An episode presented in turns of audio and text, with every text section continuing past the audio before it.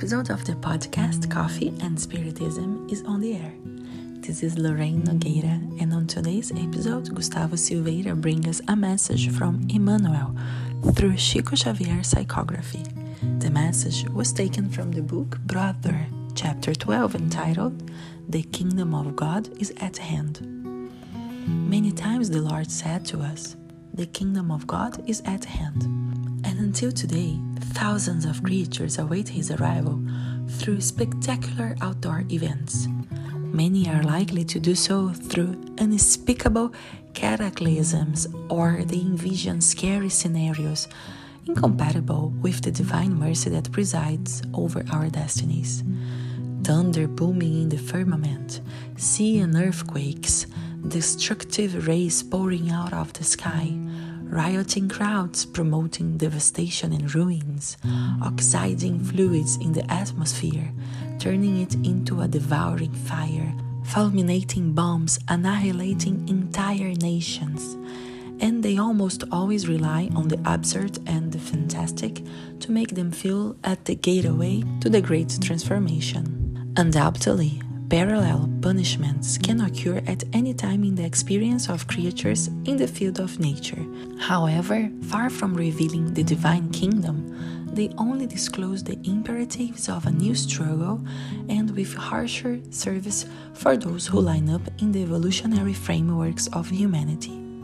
The kingdom of God is near, yes, but above all, in our ability to build it from within us through the heaven that we can offer to the souls of others.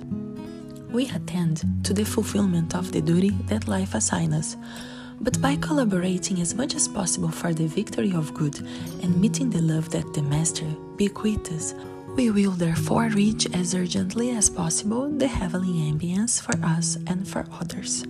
And that is why Jesus was fair when he said, The kingdom of God will not come with observable signs, nor will people say, Look, here it is, or that it is. For you see, the kingdom of God is in your midst. In chapter 13 of the Gospel of Matthew, we will find seven parables narrated by Jesus. Of these, six begin like this The kingdom of heaven is similar to, and then the Master tells a parable.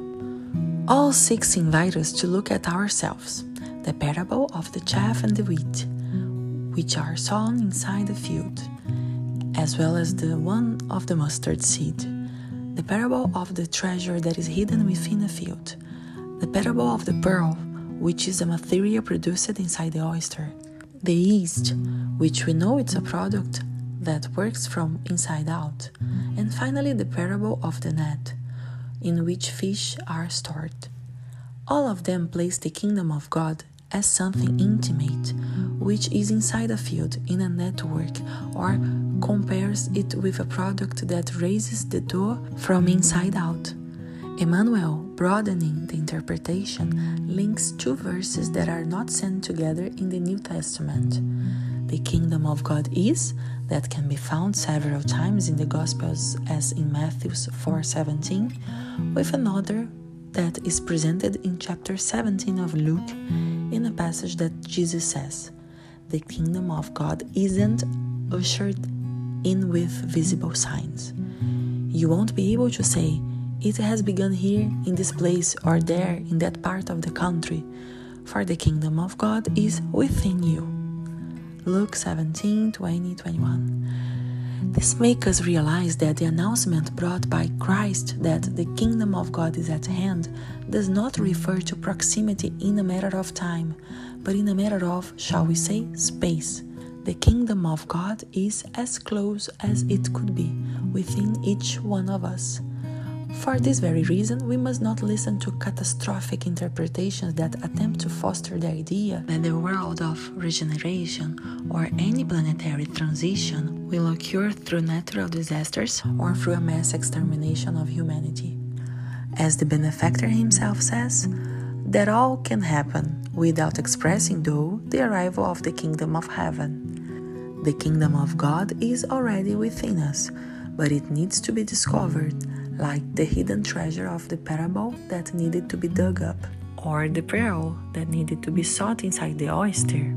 The process of spiritual evolution, therefore expressed in the Master's parables, is analogous to this discovery of God in our intimate field. As children of the Supreme Creator of the universe, we walk towards Him as quick as we discover that He's not outside, but within us. May Jesus bless us. And until the next episode of Coffee and Spiritism.